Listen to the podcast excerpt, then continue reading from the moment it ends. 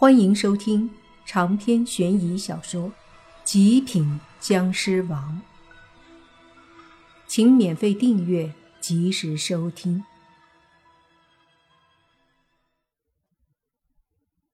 莫凡多看了两眼，就听那老人开口说：“东西带来了吗？”点了点头。莫凡说：“带来了。”小莫说：“一百万，一百万。”老者说着，把旁边一个箱子打开，里面是现金，一摞一摞的整齐的摆放着。点一下吧。他说着就推了过来。莫凡上前看了一眼，大概确定没错。就把身上带的葫芦打开，从里面倒出了一颗黑色圆润的药丸。看着这黑色的药丸，莫凡皱眉。他一直好奇，什么东西能值一百万，能让小莫这么看重和这些大老板的交易？现在看到了东西，他更想不通了。这是什么东西？能值一百万，他没有立刻给那老头，可那老头却渴望地看着莫凡手里的药丸。看他这模样，莫凡猛地想起来，当时在李冷星的店里，那个找李冷星爷爷的人，不就是这个老头吗？想到这里，莫凡一下子也想到了李冷星说的续命丹。看了看手里黑色的丹药，莫凡顿时明白了。他看着那老者说道：“这是续命丹。”“对呀，你不知道？”老者疑惑的问。“钱给你，东西给我。”莫凡犹豫了，他看着手里那黑色的丹药。一时间不知如何是好。你做什么？老者见莫凡没动静，问道。莫凡说：“这东西的伤害你不知道。你到底干嘛？你是来送东西的？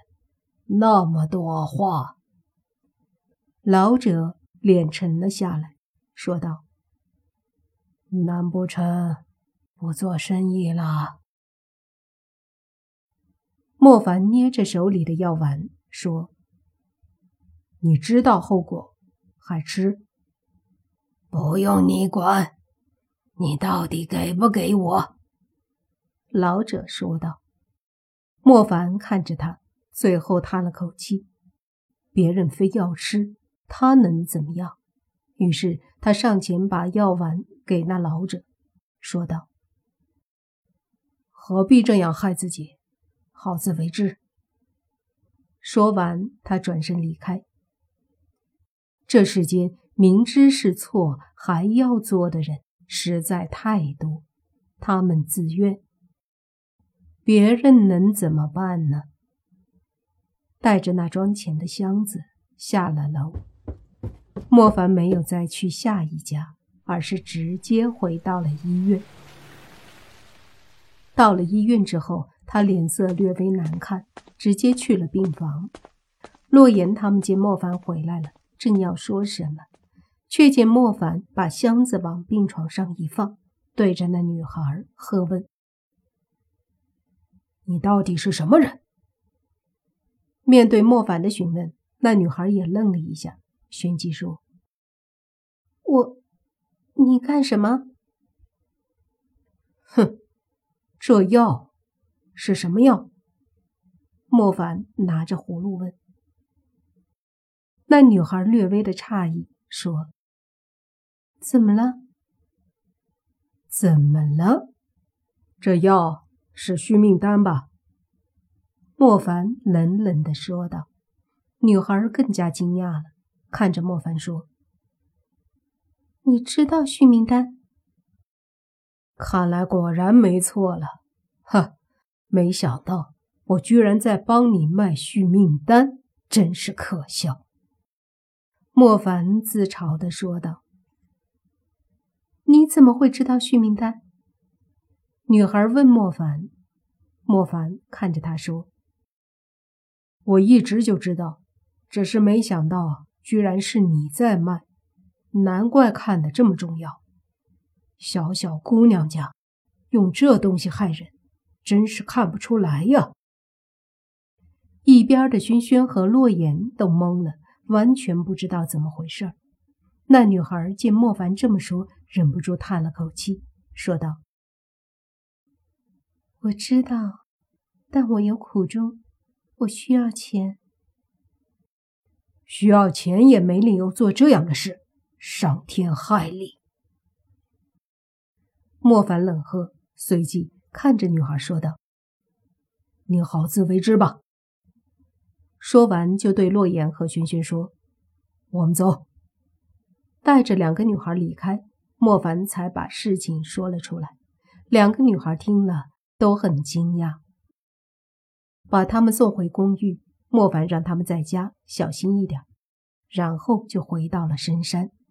回去后，这事儿也和泥巴和宁无心说了，他们倒是没什么奇怪的，只是一个个都说这事儿有点巧，怎么偏偏被莫凡撞了？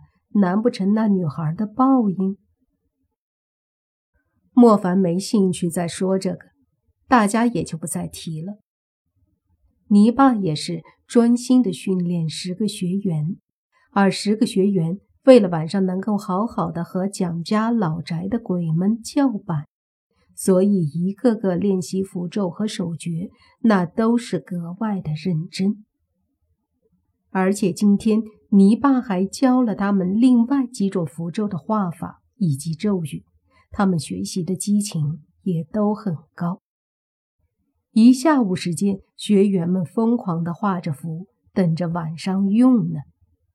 这样很快就到了晚上，学员们一个个很激动，整装待发，拿着那些画好的符，就准备要去蒋家老宅。泥巴嘿嘿笑着说道：“走，出发！”大家吆喝起来，很快到了蒋家老宅。蒋家老宅此刻是风平浪静，甚至仔细看，宅子里阴气都不多，鬼气也看不到多少。这些家伙估计是故意收敛了，可能知道今晚他们要来。见此情形，你爸说：“看到没？这些鬼东西都被搞怕了，但是……”大家都不要骄傲，他们也不是好欺负的。毕竟咱们现在的优势是他们出不来。大家自然明白这个道理。要是那些鬼能出来，那他们肯定抵抗不了。好了，接下来就看你们的表演了。”你爸说的。大家闻言都嘿嘿笑着，对着大门走了过去。走到大门口。先是马剑锋和杨兴上前，一人一脚踏进去，就一起吆喝了起来。可是他们吆喝了一会儿，宅子里依旧没动静。这时，你爸说：“火力进攻。”是。他们答应着，随即把一道道符准备好，还是老样子，包在石头上扔进去。接着，一个个掐手诀，之后大厅后屋又是一阵的噼里啪啦之声，从里面传出了一些惊呼以及一些鬼气，显然是里面的鬼被符击中了。见状，大家士气高涨，于是继续开始往里面扔符。而在门口叫嚣的马剑锋他们也是各种挑衅。看得莫凡都忍不住想上去打他们了。这都能忍？这帮老鬼太能忍了吧？宁无心说道。他的话刚说完，就听那大厅里一群鬼冲了出来，说道：“忍不了了！”长篇悬疑小说《极品僵尸王》本集结束，请免费订阅这部专辑，并关注主播又见菲儿，精彩继续。